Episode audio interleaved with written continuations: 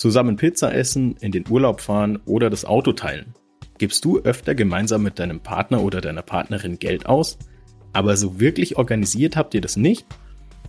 Wie ihr eure Finanzen am besten organisiert, worauf ihr achten solltet und was das Gerechtigkeitsempfinden damit zu tun hat, darüber reden wir heute bei Geld ganz einfach mit Saidi und Emil von Finanztipp.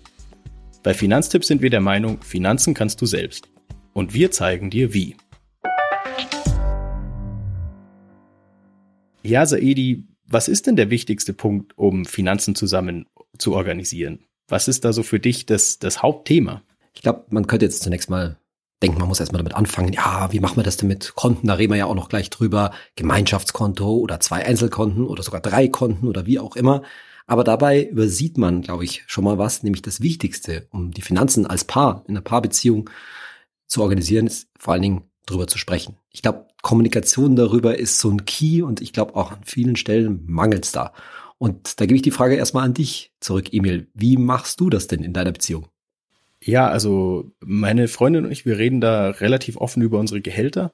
Also ich sag mal auf den, auf den Hunderter genau, was jeder im Monat verdient. Ich finde, das ist einfach wichtig, damit man ähm, so eine Einschätzung hat, welche Ausgaben für den anderen eigentlich angemessen sind. Also zum Beispiel, äh, was sollte ein Restaurantbesuch kosten dürfen, was sollte ein Urlaub kosten dürfen und auch einfach, damit man, äh, denke ich mal, so eine Hausnummer hat, wo der andere im Verhältnis zu einem steht. Ich glaube, das ist ganz, ganz wichtig, weil ähm, wirklich gleich ist es wahrscheinlich nie, aber mit Offenheit kommt man, glaube ich, einfach am weitesten.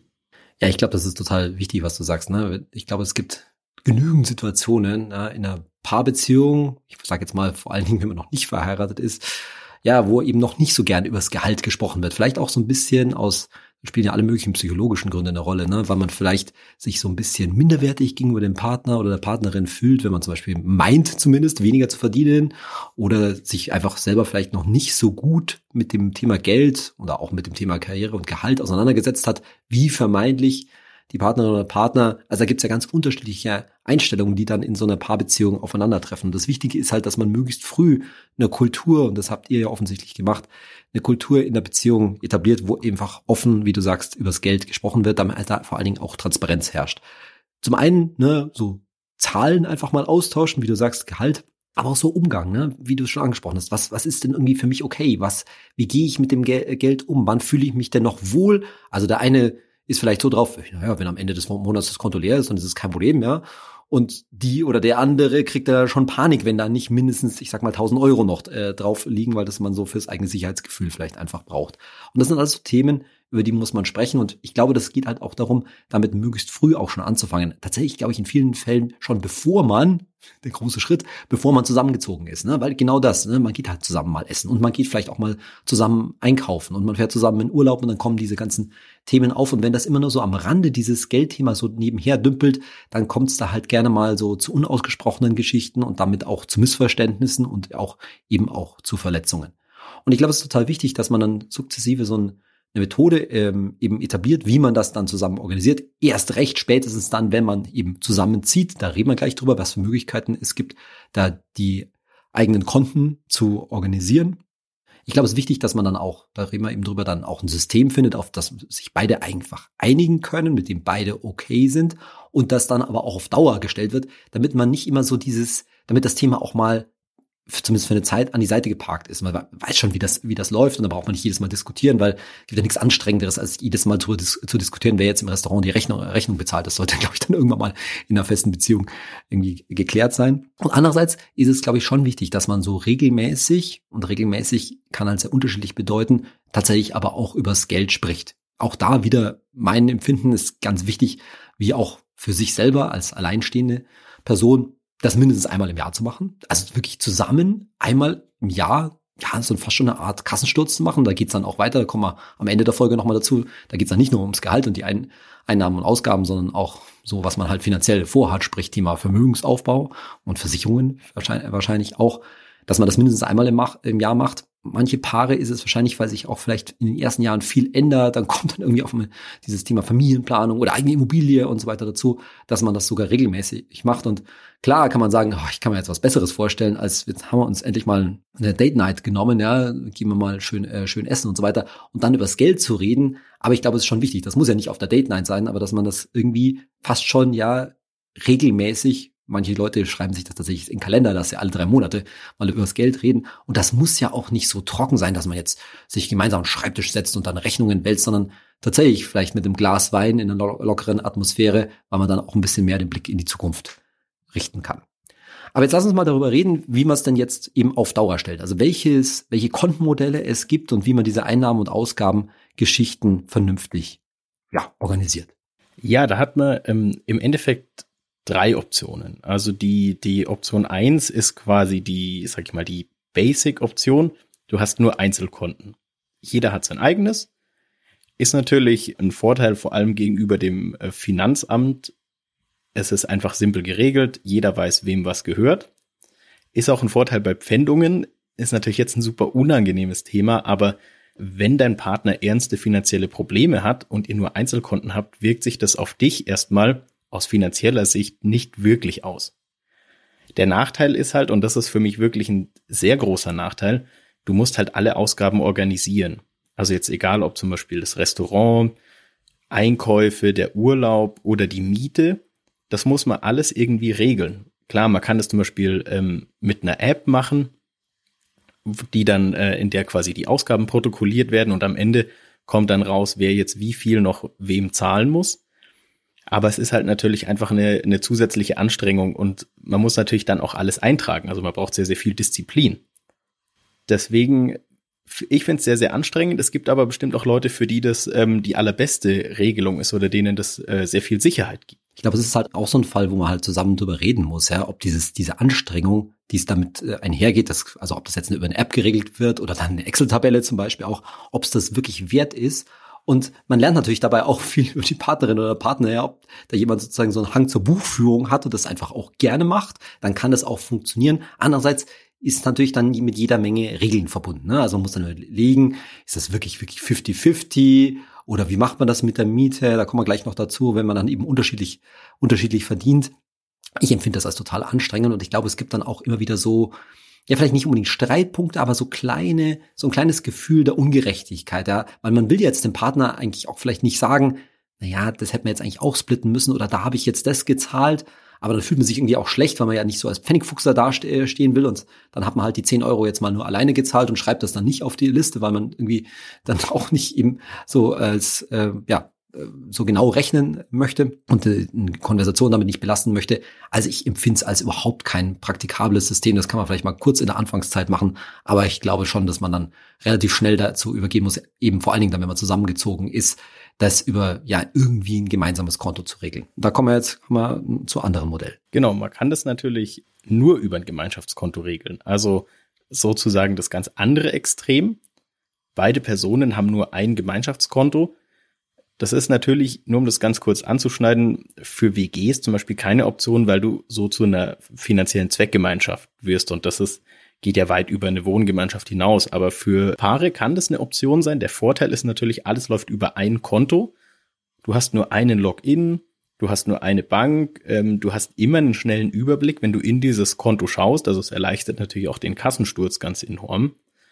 Und das ist natürlich eher eine Option, wenn die finanziellen Verhältnisse relativ ähnlich sind oder wenn man fest definiert äh, zusammenlebt, also in der Ehe zum Beispiel. Der Nachteil, das ist natürlich dem Finanzamt gegenüber ziemlich kompliziert. Also das Finanzamt hat ja dann eben auch nur ein Konto, man muss das alles passend aufdröseln und wenn wir jetzt den schlimmsten Fall bei einer Pfändung haben, ist es für den anderen Partner natürlich ein totales Problem. Wie bewertest du das Modell? Wäre das was für dich? Ja, also ich glaube, es geht wirklich nur in der Situation, dass wenn man ähm, tatsächlich mit gleichen oder nahezu, nahezu gleichen finanziellen Verhältnissen, sowohl was das Gehalt als auch übrigens was das ja, Vermögen, was halt irgendwie so auf dem Konto rumliegt oder ähm, in so eine, ja, in aller Regel Ehe geht. Ich glaube, für so außerhalb einer Ehe ist es schon bisschen bedenklich, nur alles über ein Gemeinschaftskonto äh, zu, äh, zu, machen. Und selbst in der Ehe wäre ich da auch relativ vorsichtig. Ich glaube, dass es schon immer noch als ein relativ äh, häufiges Modell gilt. Aber es braucht halt diese besondere Situation, dass es wirklich, wirklich man auf gleicher Höhe ist. Und das kann sich mit der Zeit übrigens dann auch ändern. Ne? Also hat halt irgendwann am Anfang vielleicht mal gleiches Einkommen ne, und dann ändern sich die Einkommensverhältnisse. Zum Beispiel, weil eine von beiden Partnern dann eher für die Kinder mal zu Hause bleibt, ne, solche Sachen. Und da wird's dann halt schon schwierig. Ich sag mal so, wenn das funktioniert aus den gegebenen Umständen und auch von Vertrauensverhältnis her natürlich, das spielt natürlich dann auch eine große Rolle, dann ist es natürlich total bequem. Und im Sinne des Titels unseres Podcasts ist es tatsächlich die einfachste Lösung. Das muss man ganz klar sagen. Ja, da gibt es kein großes Rechnen. Ist, wie du gerade gesagt hast, man hat alles immer einen Überblick. Es gibt keine komplizierten Überweisungen hin und her, keinerlei Buchführung und so weiter. Aber es ist halt mit einem gewissen ähm, ja, Vertrauen ver verbunden und letztendlich nur dann praktikabel, wenn man halt sich sozusagen auch finanziell auf Augenhöhe begegnet. Dann haben wir natürlich, ähm, sage ich mal so, den bisschen, bisschen den Mittelweg als dritte Option. Also ihr habt zwei Einzelkonten und ein Gemeinschaftskonto. Ist auch die häufigste Variante. Das heißt, ihr habt ein Gemeinschaftskonto für alle gemeinsamen Ausgaben, also die Miete, die Kosten bei eurem geteilten Auto, äh, der Strom, die Einkäufe. Und für alles andere habt ihr Einzelkonten, die auf euch selber laufen. Der Vorteil ist natürlich, die gemeinsamen Ausgaben werden gemeinsam bezahlt und das relativ unbürokratisch. Du musst nicht irgendwie einen Dauerauftrag einrichten und den anpassen, wie auch immer.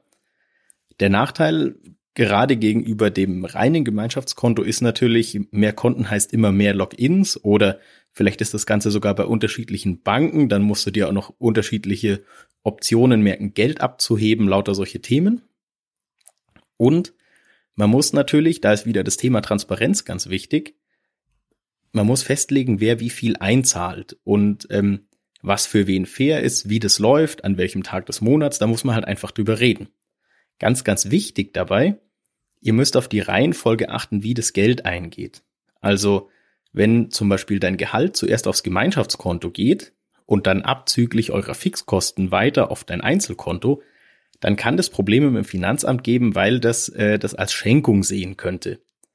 Deswegen ist es eigentlich geschickter, du bekommst dein Gehalt aufs Einzelkonto und von da machst du dir zum Beispiel einen Dauerauftrag, damit die ganzen Fixkosten weiter aufs Gemeinschaftskonto gehen oder eben euer festgelegter monatlicher Betrag. Wie siehst du das, Saidi? Gibt es da sonst noch Nachteile, Vorteile, die du siehst? Oder ist das ein, ist das ein krasser Klärungsaufwand in so einer Partnerschaft? Ich glaube, es ist am Anfang einmal ein krasser, krasser Klärungsaufwand, weil man sich sozusagen so dafür entschließt, jetzt ne, dieses gemeinsame Konto, und das ist ich glaube, das ist in den meisten Fällen halt mit dem Fakt des Zusammenziehens dann verbunden, aber das gehört halt irgendwie aus meiner Sicht auch dazu. Und auch wenn es jetzt auf den ersten Blick drei Konten nicht so einfach anmutet, ist es, glaube ich, für die meisten Paarbeziehungen, egal ob verheiratet oder nicht verheiratet, würde ich sagen, das transparenteste und fairste Modell und es bewahrt einen auch so ein bisschen natürlich so diese finanzielle Selbstständigkeit, weil ich habe ja dann noch einen Teil meines Gehalts auf meinem eigenen Konto und bin sozusagen nicht so sehr davon abhängig, was meine Partnerin oder mein Partner dazu sagt, wenn ich mir halt jetzt was Teures kaufe, um es mal auf das zu, äh, äh zu beziehen. Ne? Man, jeder hat halt noch so sein eigenes Geld, mit dem man dann auch schalten und walten kann und das ist, glaube ich, ganz okay. Man bewahrt sich so ein Stück weit eine Unabhängigkeit. Andererseits, ne, weil natürlich bestimmt ein ordentlicher Teil vom Einkommen auf das gemeinsame Konto, auf das Haushaltskonto eingeht, hat man halt da auch eine, äh, eine starke Verbundenheit, gerade was so dieses Teilen der monatlichen Fixkosten und des Lebensunterhaltes angeht. Also insofern finde ich das wirklich ein gutes, äh, gutes Modell. Und wir reden ja gleich noch darüber, wie man das jetzt praktisch macht. Ja? Also mit anderen Worten, wie viel soll denn da jeder zahlen? Und dann bleibt natürlich die Frage, ähm, wie findest du jetzt das passende Konto? Da ist die Empfehlung ganz klar, schau auf Finanztipp in unseren Ratgeber zum Gemeinschaftskonto, such dir eins aus, das am besten null Kontoführungsgebühren hat. Das klappt bei ausreichendem Geldeingang und normalerweise knackt man das auch mit äh, Miete-Auto-Einkäufen. Und vielleicht ein wichtiges Unterscheidungskriterium, falls ihr äh, eine Girocard braucht, also die EC-Karte, wie man immer sagt, checkt, ob es die gratis dazu gibt oder wie viele dafür zahlen müsstet und ob das für euch eine Option ist. Was noch wichtig ist, lagert keine größeren Geldsummen auf eurem Gemeinschaftskonto. Der Grund ist leider ein bisschen, ja, ein bisschen traurig. Wenn jetzt ein Partner stirbt, oder eine Partnerin, dann bekommen dessen Erben die Hälfte und zwar egal wie viel der andere eingezahlt hat. Also wichtig, das ähm, Gemeinschaftskonto ist, ist kein Lagerort für Geld oder für Vermögen. Aber Saidi, du hast es schon angesprochen, Wie regelt man jetzt, ähm, wer wie viel einzahlt? Ich würde mal sagen, die, die klassische Variante ist 50-50. Wie siehst du das? Ist das eine gute Option oder wann ist das praktikabel? Nee, halte ich für in den meisten Fällen für keine so gute Option, denn auch da würde ich sagen, ist die meistens die Voraussetzung, dass beide annähernd das gleiche Einkommen haben. Ne? Also der Vorteil ist natürlich ganz klar, also es ist relativ einfach zu, zu sehen. Ne? Man muss natürlich schon mal ein bisschen Haushaltsbuch machen und sagen, da kommt nicht nur die Miete und die ganzen Abos und so weiter, die man sich teilt und der Strom, sondern auch sowas wie Lebensunterhalt, also mit anderen Worten das monatliche Einkaufen gehen, ne? die Lebensmittel und so weiter. Da variiert es natürlich auch ein bisschen und deswegen ist das nicht ganz so einfach zu machen. Aber letztendlich ist es natürlich relativ leicht auszurechnen. Aber am Ende ist halt der Fall, dass beide gleich viel verdienen, relativ selten und unwahrscheinlich. Und wie ich schon gesagt habe, das wird sich auch mit der Zeit öfter mal ändern und auch mehrfach vielleicht ändern. Mal verdient sie mal mehr, mal verdient er vielleicht mehr. Und dann kann es natürlich ungerecht werden, wenn man sagt, okay, beide schmeißen da jetzt, ich sage jetzt irgendwas, einen Tausender auf äh, jeden Monat auf dieses äh, auf dieses Konto und ähm, ja man hat da dann auch so bestimmte Ansprüche sowas wie, an, wie die ne, Wohnfläche wie man wohnen will oder auch ans ans Haus oder der eine oder die eine hat ein Auto, der oder die andere nicht, ja, will aber gleichzeitig nicht darauf verzichten. Also da geht's aus meiner Sicht schon darum, dass man das, dieses 50-50-Gedanke so, so, so gleichberechtigt, so ein starker Gleichberechtigungsgedanke, dem auch immer innewohnt, ja, ist meistens eigentlich nicht sinnvoll, sondern da kommst du jetzt bestimmt gleich auf, ist es eigentlich sehr viel sinnvoller, das im Verhältnis der Gehälter zu machen. Genau, das ist ähm, die Option zwei. Also äh, du vergleichst dein Gehalt mit dem Gehalt deines Partners oder deiner Partnerin und dann zahlt ihr den entsprechenden Anteil. Also zum Beispiel anstatt 50-50 zahlt ihr 65 zu 35 oder 60 zu 40. In ganz krassen Fällen ja vielleicht auch 70 zu 30. Ich würde halt sagen, der Vorteil ist ganz klar, dass es gerechter ist. Jeder Partner hat dann auch genug, um selber gut auf die 50, 30, 20 Regel zu kommen. Also wie du deine Ausgaben strukturierst jeder hat auch genug, um, um äh, entsprechend dem eigenen Gehalt fürs Alter vorzusorgen. Das finde ich ist halt auch super wichtig. Und ich persönlich empfinde es einfach als gerechter, weil es ist ja, sage ich mal, einfach nur gut, wenn jeder nach seinen Fähigkeiten in so einer Gemeinschaft beiträgt. Also ich würde ja zum Beispiel auch sagen, wenn, wenn man umzieht oder irgendwas im Haus erledigt, dann teilt man sich die Sachen ja auch auf. Wenn der eine besser streichen kann und lieber streicht, dann streicht der und wenn der andere halt lieber Schränke oder Regale zusammenbaut und das besser kann, macht er halt mehr des. Also, dass wirklich jeder sozusagen nach, seinen, ähm, nach seinem Anteil einfach beiträgt, finde ich es einfach fairer und gerechter. Man muss halt drüber reden. Das ist das Allerwichtigste.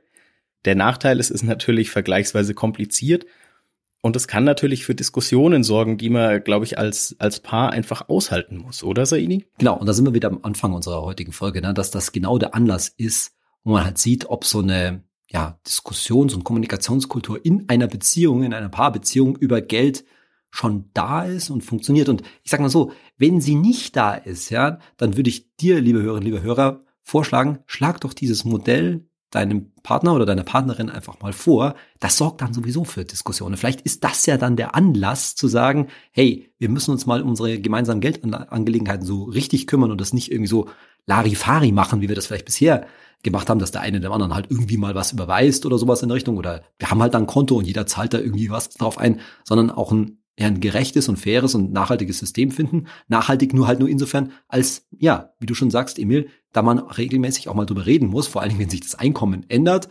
insbesondere dann, wenn Kinder anstehen und diese ganzen Geschichten. Das sind alles so Planungen, die man halt dann durchführen muss. Und noch ein Tipp von mir, ich glaube, es ist auch gut, wenn dieses, ich sage jetzt mal, Einzahlen im Verhältnis 60-40, sage ich jetzt mal, wenn es auch relativ großzügig bemessen ist. Warum? Weil dann sammelt sich halt auf diesem Gemeinschaftskonto, auf diesem Haushaltskonto auch mal Geld an, das man dann gemeinsam ausgeben kann. Und da glaube ich, kommt es dann auch nicht so wahnsinnig drauf an, wer wie viel eingezahlt hat und sagen, ja, dann sind am, am Ende, ich sage jetzt was, auf dem Konto vielleicht 100 oder 200 Euro auch übrig und das darf man sich dann halt auch mal gönnen. Dann geht man halt auch mal schön essen äh, davon oder macht einen Ausflug mit den Kindern oder wie auch immer. Das ist ja dann auch in Ordnung. Andere Leute lösen es darüber, dass man noch mal extra Tagesgeldkonto als Spaßkonto einführt. Im Sinne der 50-30-20-Regel, die du vorhin schon angesprochen hast. Damit ist ja gemeint, dass 50 Prozent für die Fixkosten draufgehen sollen vom eigenen Gehalt. Das wäre tatsächlich das, in aller Regel was auf das Gemeinschaftskonto, auf das Haushaltskonto eingehen sollte. Jetzt drehe ich es kurz um. 20 ja, Prozent sollten fürs Sparen, Altersvorsorge und sonstige Sparvorgänge da sein und 30 Prozent eigentlich für Freizeitausgaben. Und wenn dieses Geld sozusagen mit auf das, zumindest teilweise, auf das ähm, Gemeinschaftskonto, auf das Haushaltskonto eingeht, dann kann man, hat man da erstens einen Puffer und kann sich halt auch zusammen was gönnen. Also mit anderen Worten, man überweist halt nicht, Anführungszeichen, nur 50 Prozent vom Einkommen auf das, äh, auf das äh, Haushaltskonto, Geme äh, Gemeinschaftskonto, sondern vielleicht etwas mehr und weiß schon, okay, da sind, sind jetzt, ich sage jetzt irgendwas, ich überweise 60 Prozent von meinem Einkommen da, da drauf und da sind quasi eingerechnet 10 Prozent, die wir dann gemeinsam verballern, muss man ganz deutlich zu sagen, ja, wo wir uns mal Spaß davon gönnen ist ja wiederum auch total cool fürs Gemeinschaftsgefühl, finde ich. Also wenn man dann sieht, man hat zusammen was erreicht oder sag ich mal erspart und kann sich dann vielleicht so einen kleinen Traum verwirklichen, was auch immer das ist. Ähm, egal, ob man jetzt, sage ich mal, den, den XXL-Pärchen-Eisbecher essen will oder unbedingt mal mit den Kindern äh, für ein Wochenende an Gardasee fahren, ganz egal. Aber ich glaube, das schafft ja auch so ein zusätzliches Gemeinschaftsgefühl eigentlich, oder?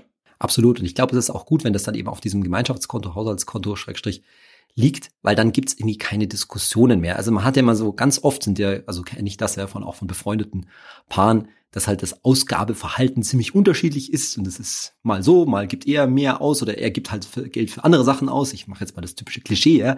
Er, er gibt halt mal Geld mehr für irgendwelche technischen Spielereien aus, ne? Und sie gibt mal Geld für andere schöne äh, Sachen aus. Und wenn das halt klar ist, da liegt jetzt zumindest ein gewisser Anteil des des Spaßkontingents auf dem Haus, äh, Haus, äh, Gemeinschaftskonto, dann ist es auch okay. Das gelten wir uns gemeinsam und da finden sich bestimmt dann auch was, wofür man eben zusammen was ausgibt. Aber es ist ja nicht so, dass man alles sein übriges Geld dahin überweisen sollte, sondern schon auch einen Teil auf dem eigenen eigenen ursprünglichen wahrscheinlich in vielen Fällen Girokonto la lassen sollte, um dann man sich der einen auch die nächste Konsole gönnen kann und äh, der andere das nächste überflüssige Paar Sneaker, sage ich jetzt mal. Ist natürlich auch ganz praktisch, wenn es die kleinen Dinge sind, so wie bei mir, wenn man an der Supermarktkasse öfter mal äh, schwach wird, ähm, wie du, liebe Hörerinnen, lieber Hörer, vielleicht in den letzten Folgen erfahren hast. Dann ist das natürlich gut, wenn du einen Überblick hast, äh, wie viele Schokoriegel da monatlich so weggehen. Aber jetzt haben wir ja äh, kontotechnisch die Dinge soweit geregelt. Dann bleibt natürlich das nächste Thema Versicherungen. Saidi, gibt's da äh, eine Faustregel? Ich würde mal sagen, was man gemeinsam als Versicherung nutzt, geht auch vom Gemeinschaftskonto weg, oder? Richtig, genau. Also alle Versicherungen, die sich halt irgendwie auf das gemeinsame Zusammenleben beziehen, das ist in aller Regel eine, eine Haftpflichtversicherung. Ja, kann man auch diskutieren, ob man nicht zwei Haftpflichtversicherungen behält. Aber in aller Regel, wenn man eine gute Haftpflichtversicherung, so wie wir sie natürlich bei Finanztipp empfehlen, auch das packen wir in die Show Notes rein, dann kann man sich da, wenn man eben zusammenzieht, eine Haftpflichtversicherung sparen und spart sich damit auch, jetzt nicht dramatisch, aber in vielen Fällen ganz nett, Größenordnung vielleicht 30 bis 50 Euro im Jahr an einer Haftpflichtversicherung. Dann, wenn man eben gemeinsames Auto fährt, ja, also vielleicht ist es, läuft das Auto nur auf einen von beiden Partnern, aber letztendlich fahren halt beide damit, dann wäre es natürlich auch sinnvoll, zum einen natürlich das Benzin und zum anderen auch ähm, die Kfz-Versicherung über dieses Gemeinschaftskonto laufen zu lassen. Und dann kommen halt so, weiter, so weitere Sachen dazu, die man vielleicht zusammen hat. Zum Beispiel vielleicht eine Hausratversicherung für die gemeinsame Wohnung. Wobei wir da jetzt wieder ganz deutlich darauf sagen, ja, Hausratversicherung ist keine Pflicht. Ja, da kann man sich schon überlegen, was wäre denn im schlimmsten Fall? Könnten wir das, wenn es jetzt im schlimmsten Fall die Bude abbrennt, könnte man das nicht relativ einfach, weil wir uns billig eingerichtet haben, noch von unserem Notgroschen und unseren Ersparnissen bezahlen oder nee, wir haben eigentlich eine ziemlich teure Wohnungs- oder Hauseinrichtung, da muss schon unbedingt eine Hausratversicherung her. Das Gegenbeispiel sind halt alle individuellen Versicherungen, ob das jetzt zum Beispiel eine Berufsunfähigkeitsversicherung ist, die wird in aller Regel, sage ich mal, weil es eine persönliche Versicherung ist, über das eigene Konto laufen oder auch so Sachen wie eine Auslandsreisekrankenversicherung. Das ist ja immer oft das Persönliche. Es kann es natürlich sein, auch eine Auslandsreisekrankenversicherung kann man natürlich als Familienversicherung abschließen. Dann wäre es aus meiner Sicht wieder etwas, was man über das gemeinsame Haushaltskonto machen sollte. Ja, und dann äh, bleibt für uns eigentlich noch ein sehr komplexes Thema für euch als Paar übrig, und zwar die Altersvorsorge. Falls dich das Thema interessiert, das ist äh, wirklich sehr, sehr komplex, aber wir haben dazu eine ganze Podcast-Folge. Hört ihr doch einfach mal die Folge 72 von unserem Podcast an. Darin erklärt dieser Idi, was du zur Altersvorsorge für Paare eigentlich alles wissen musst. Und damit wären wir schon bei den äh, Fragen der Zuhörerinnen und Zuhörer. Und die erste kommt von Denjo1310. Hey Saidi, ist es sinnvoll, die Restschuld eines Immokredits über einen Bausparvertrag abzusichern? Also ich verstehe die Frage so, ne, dass man irgendwie weiß, oder Danny hier weiß, dass er in, ich sag jetzt irgendwas, sieben oder zehn Jahren vielleicht noch zum Beispiel 100.000 Euro Restschuld auf seiner Hütte hat. und fragt sich halt jetzt, soll ich für dann, ne, für später diese zum Beispiel 110.000 Euro oder 100.000 Euro dafür einen Bausparvertrag abschließen, um sich halt jetzt ja vermeintlich günstige Zinsen zu sichern, beziehungsweise halt nicht das Risiko zu gehen, dass dann in sieben oder zehn Jahren oder wie auch immer die Zinsen total hoch sind. Und wenn man die Frage so versteht, dann gilt da das Gleiche, was wir zu einem Bausparvertrag immer sagen. Wahrscheinlich nicht. Denn man muss Folgendes sehen, dass es sich das wahrscheinlich nur lohnt, ein Bausparvertrag ist nämlich immer eine Wette, dass sich das dann nur lohnt, wenn die Zinsen zu dem Zeitpunkt, in sieben oder zehn Jahren oder wie auch immer, deutlich höher stehen als heute. Wir sind ja grob bei so einem Zinsniveau von vielleicht knapp vier Prozent. Und typischerweise bei so Rechnungen vom Bausparvertrag kommt dann immer raus, dass die, das Zinsniveau schon deutlich höher liegen muss. Also bei deutlich höher meine ich über fünf, vielleicht sechs, vielleicht sogar sieben Prozent, je nachdem, wie die Kennzahlen, also wie, wie viel Danny halt an Restschuld noch hat, wie viel Zeit er noch hat, wie viel er zurücklegen kann. In aller Regel ist es ja so, dass du in den Bausparvertrag auch zunächst mal ordentlich einzahlen musst, gewisse Zeit lang, paar Jahre, typischerweise sieben Jahre. Und das wäre ja bei Danny dann auch nicht anders. Und dieses Geld, das er in den Bausparvertrag einzahlt, das sollte Danny jetzt halt, sollst du lieber eher so zur Seite legen. Zum Beispiel auf Tagesgeld und Festgeld, ja, wo es halt mehr Zinsen gibt als auf einem Bausparvertrag. Dann hast du schon mal mehr angespart, kannst von der Restschuld ja mehr zurückzahlen und dann lohnen sich meistens diese niedrigen Zinsen eines Bausparvertrags auch nicht so, vor allen Dingen auch deshalb, weil der halt auch ordentliche Gebühren hat. Da zahlt man dann am Anfang eine Abschlussgebühr und so weiter. Mit anderen Worten, ja, also wenn man jetzt total sicherheitsbewusst ist und sagt, boah, ich, also ich will auf gar keinen Fall Risiko eingehen, dass da irgendwie krasse Zinsen von, ich sage jetzt irgendwas, sieben, acht Prozent pro Jahr da herrschen in Zukunft, dann kann man das mit dem Bausparvertrag schon machen. Aber meistens ist man einfach vor allen Dingen flexibler aufgestellt und fühlt sich irgendwann auch besser, wenn man einfach mehr Zinsen jetzt kassiert und dann später weniger Schuld, also weniger Kredit nochmal aufnehmen muss, als wenn man das über einen Bausparvertrag macht. Das heißt, im Grunde genommen so viel Zeit, Geld zur Seite legen, den laufenden Kredit so gut wie möglich so, äh, sondertilgen, natürlich, das ist auch nochmal ein Tipp. Und dann wird es schon in aller Regel, ja, durch einen guten Vergleich natürlich günstige Zinsen in Zukunft geben, wenn der, wenn der Immokredit fällig ist. Und dann haben wir noch eine zweite Frage und die kommt von Daniel-Suni Hey Saidi, wann thesauriert der MSCI World Core ETF? Ich habe ihn bereits seit zwei Jahren. Ja, da, Daniel, da hast du jede Menge Thesaurierungen schon mitgemacht, ohne dass du es merkst. Also wir haben dazu auch mal ein Video auf YouTube gemacht. Man muss sich das ja so vorstellen. In so einem MSCI World ETF, da sind irgendwie rund 1500 Aktien drin. So, diese 1500 Aktien, die zahlen natürlich gefühlt laufend Dividende aus. Also insbesondere sind davon ja so grob zwei Drittel amerikanische Aktien. Und bei den meisten amerikanischen Aktien ist es so, dass die auch noch quartalsweise Dividende ausschütten. Das heißt, so ein ETF, der kriegt irgendwie laufend Dividendenzahlungen aufs Konto. So darf man sich das auch wirklich äh, vorstellen. Naja, und er nimmt diese Dividenden, jetzt vielleicht nicht immer gleich tagesaktuell, der wird die meistens so ein bisschen sammeln, kommt ein bisschen drauf an, wahrscheinlich wie viel gerade da aufläuft und kauft davon, wie, das ist unsere berühmte Quizfrage, da stehen wir Xenia total drauf, naja, gibt nicht weitere ETF-Anteile aus, sondern kauft davon neue Aktien. Und zwar laufend. Ja, von dem Geld, was halt auf dem Konto liegt, wenn er laufend ähm, äh, weitere Aktien gekauft. Und das, naja, vermehrt sozusagen natürlich den Reichtum oder man könnte auch sagen das Volumen des ETFs und das merkst, merkst du als, als ETF-Investor dann, also merkt Daniel in dem, in dem Fall, in dem sein ETF-Kurs natürlich steigt. Und zwar dauernd ein bisschen. Ja? Also in den Steigerungen des Kurses steckt sozusagen immer ein bisschen Tesorierung drin. Wenn man das jetzt genauer sich anschauen will, dann muss man da irgendwie Halbjahresberichte und Jahresberichte so eines ETFs wälzen. Das ist mir ziemlich schwierig, weil da natürlich alles Mögliche passiert. Aber ich denke, wenn man ein bisschen hinschaut, könnte man jetzt zum Beispiel rausfinden, dass da, nehmen wir mal die größte Position, natürlich Apple, dass so ein ETF dann nach einem Jahr mehr Apple-Aktien hält. Ich kann jetzt nicht sagen, wie viele mehr, aber daran sieht man, dass der tesauriert hat und eben weitere Aktien gekauft hat.